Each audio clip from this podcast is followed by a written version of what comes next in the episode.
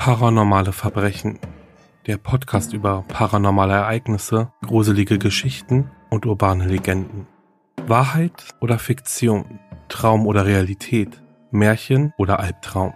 Wer weiß das schon so genau? Ich bin Alex und ich möchte dir etwas erzählen.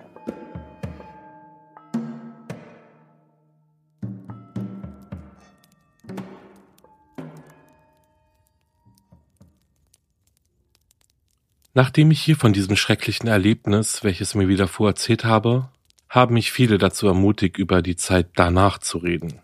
Ich weiß nicht so recht, ob dies eine so gute Idee ist, denn ich fühle mich unsicherer, seit ich mein Schweigen gebrochen habe. In den letzten Nächten habe ich nicht sonderlich gut geschlafen. Wie auch immer, ich lasse mich nicht unterkriegen. Aber glaubt mir, diese paar Tage waren mehr als genug. Wenn du dich recht erinnerst, zog ich ein Jahr nach dem Verschwinden meines unwillkommenen Besuchers in ein anderes Zimmer. Dieses war um einiges größer als das vorherige und fühlte sich warm und angenehm an. Manche Orte fühlten sich nun mal nicht gut an. Mein vorheriges Zimmer fühlte sich schlecht an, aber dieses hier nicht. Glücklicherweise hatte ich hier ein neues Bett, ein gewöhnliches Einzelbett. Mein altes wurde auseinandergenommen und weggeschmissen, was ich nicht gerade schlecht fand, möchte ich anmerken. Ich liebte mein neues Zimmer. Ich genoss den vielen Platz für meine Spielsachen.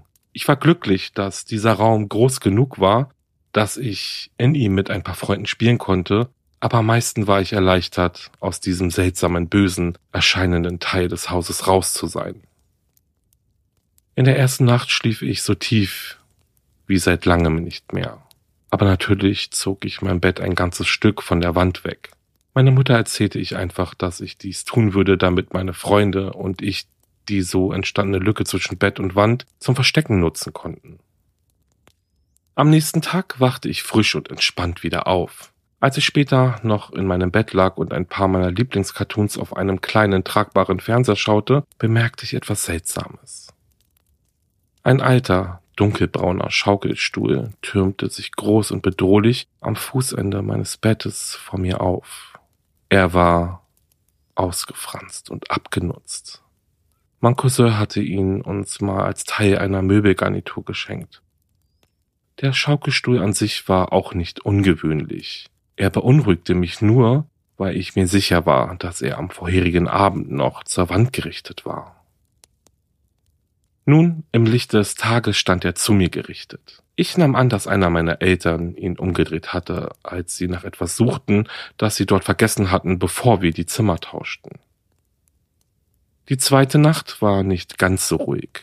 Es war so etwa 23 Uhr und ich konnte den Fernseher von der anderen Seite des Hauses hören. Der Raum lag zum Großteil im Dunkeln. Das einzige Licht schien schwach von den Straßenlaternen draußen durch mein Fenster herein. Ich war aber zufrieden, alles war in Ordnung, bis ich ein leises, unverwechselbares Geräusch hörte. Zuerst dachte ich, es wäre das Geräusch meines eigenen Atems, doch als ich dann für einen kurzen Moment die Luft anhielt, hörte ich das fast schon unhörbare Atmen eines anderen. Es fuhr fort, rhythmisch und pausenlos.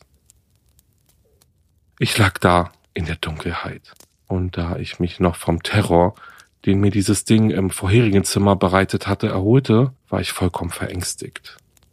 Das Atmen schien so weit weg und ähnelte so wenig dem Keuchen dieses anderen Wesens, dass ich ruhig blieb. Doch auch damals schon war dieses Geräusch so schwach, dass ich fast schon dachte, ich hätte es mir nur eingebildet. Trotzdem ging ich kein Risiko ein. Ich stieg aus dem Bett, ging durch den Raum und schaltete das Licht an. Das Geräusch war weg. Ich sah auf den alten, abgenutzten Schaukelstuhl, der noch auf mein Bett gerichtet war, ging zu ihm und drehte ihn um. Ich hatte keinen wirklichen Grund, das zu tun, aber der Gedanke an etwas, das da drin sitzt und mich im Schlaf beobachtet, bereitete mir Gänsehaut. In der dritten Nacht war ich nicht so furchtlos. Erneut wachte ich in der Dunkelheit auf. Ich starrte an die Decke, welche so schien, als würde sie das schwache Licht, welches hereinscheinte, absorbieren. Der Baum vor meinem Fenster wog sich in einer schwachen Brise sanft hin und her und warf seltsame Schatten durch den Raum. Ich hörte nichts. bis auf das entfernte, permanente Summen des nächtlichen Verkehrs. Gerade als ich wieder langsam einschlief, hörte ich es. Ein Knarren vom Fußende meines Bettes, als würde sich etwas bewegen oder sich mit seinem ganzen Gewicht auf dem Boden platzieren. Ich hob meinen Kopf und starrte in die Dunkelheit, doch ich sah nichts Ungewöhnliches. Ich ließ meinen Blick durch das Zimmer schweifen. Mehrere Comics auf dem Fußboden, ein paar Kartons, welche noch immer nicht ausgepackt waren, der Schaukelstuhl unbewegt. Nach wie vor von mir vom Bett abgewendet. Da war nichts Unheimliches. Als ich dann da im Bett saß und noch überlegte, hörte ich es wieder. Ein leises Knarren, gefolgt von einem Geräusch. Das Geräusch sehr geringer Bewegung. Ich sah durch den Raum. Die verschwommenen Schatten von den Blättern des Baumes schienen nun eine bedrohliche Form anzunehmen. Ich sah wieder auf den Schaukelstuhl am Ende meines Bettes. Nach wie vor nichts Ungewöhnliches. Es ist normal, dass das Gehirn eine Weile braucht, um wahren Horror zu erkennen, wenn er sich direkt vor einem befindet. Es braucht eine Weile, dies zu verarbeiten und verwandelt diesen einen Moment der eiskalten Erkennung. Ja, ich sah auf den alten, abgenutzten Schaukelstuhl in der Dunkelheit, aber ich sah auch auf die Person, die in ihm saß. In dem schwachen Licht konnte ich nur die Umrisse seines Hinterkopfes ausmachen. Der Rest war von der Rückenlehne des Schaukelstuhls bedeckt. Ich saß bewegungslos da, betete, dass meine Augen von der Umgebung getäuscht worden waren. Das leise Knarren, als es sich in seinem abgenutzten Thron bewegte, jagte mir eine riesige Angst ein. Das war nicht bloß ein Trick der Dunkelheit. Es lehnte sich auf die rechte Seite. Ich wusste, was es vorhatte. Es drehte sich um, um mich anzusehen. Es war schwierig, etwas zu erkennen, selbst in diesem Raum schien es dunkler zu sein als an jedem anderen Ort auf dieser Welt. Ich sah etwas, was wie eine Ansammlung langer Finger schien, die sich langsam über die Lehne schoben. Dann noch eine. Der Raum lag in Stille gehüllt. Ich hörte nur die Geräusche dieses Dings, wie es sich langsam drehte und das Klopfen meines rasenden Herzens.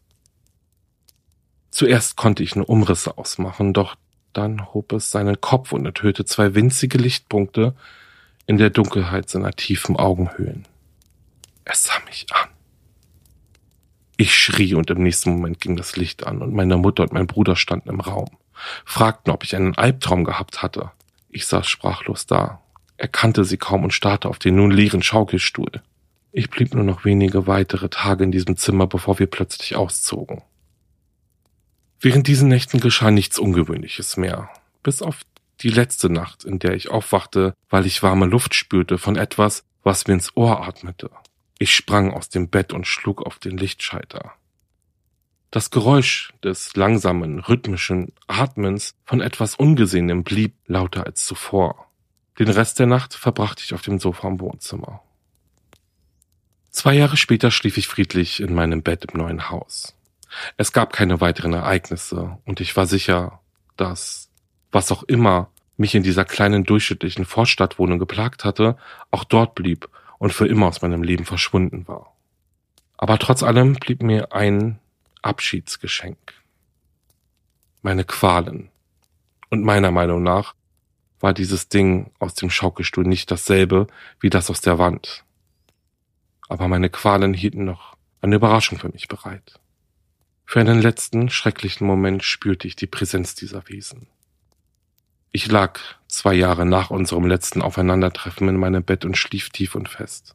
Ich war in einem Albtraum gefangen und erleichtert, als ich aufwachte und mich in meinem sicheren, gemütlichen Bett wiederfand. Der Raum war dunkler als sonst. Ich stieß einen Seufzer aus, der Traum war vorbei. Doch der Raum war so dunkel. Ich konnte nichts sehen, als wäre das gesamte Licht herausgesogen worden. Ich kicherte etwas, als ich bemerkte, dass ich während des Schlafens meine Decke über mein Gesicht gezogen hatte. Die Decke war angenehm kühl, doch die Luft war etwas zu warm. Gerade als ich die Decke wegziehen wollte, hörte ich es. Zum allerletzten Mal hörte ich es. das rhythmische Atmen vom Fußende meines Bettes. Angst ergriff mich, gefolgt von Ärger und Verzweiflung. Warum konnte es mich nicht in Ruhe lassen? Dann tat ich etwas anderes als sonst. Ich entschied mich, mit ihm zu reden. Vielleicht wollte mir dieses Ding nichts tun. Vielleicht wusste es nicht, was für eine Angst es mir machte. Als das Atmen lauter wurde und näher kam, begann ich zu weinen. Ich konnte seine Präsenz auf der anderen Seite der Decke spüren, seinen Atem über mir, wie stehende Luft. Unter Tränen äußerte ich drei Worte, die sicher all dem ein Ende setzen würden. Bitte, hör auf. Sein Atem veränderte sich. Es kam mehr in Bewegung, wurde schneller. Ich nahm Bewegungen neben mir wahr, dann schwebte das Atmen erst zum Fußende des Bettes zurück, danach einmal quer durch den Raum, durch die Tür auf den Flur und dann verschwand es dort.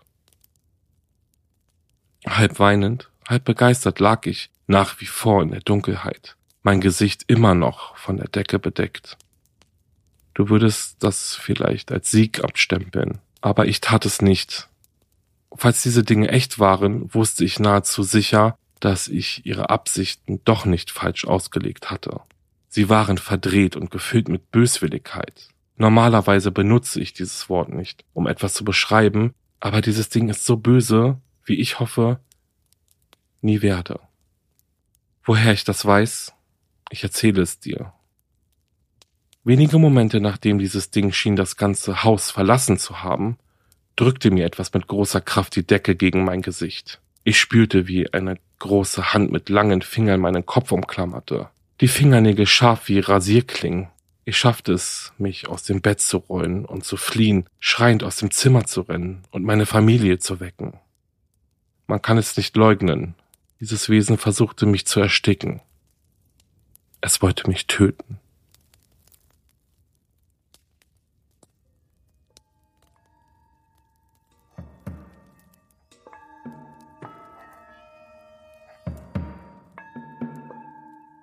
Das war Paranormale Verbrechen.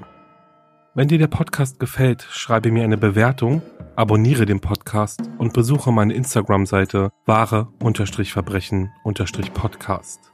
Du magst True Crime Fälle? Dann hör gerne in meinen Podcast Wahre Verbrechen rein.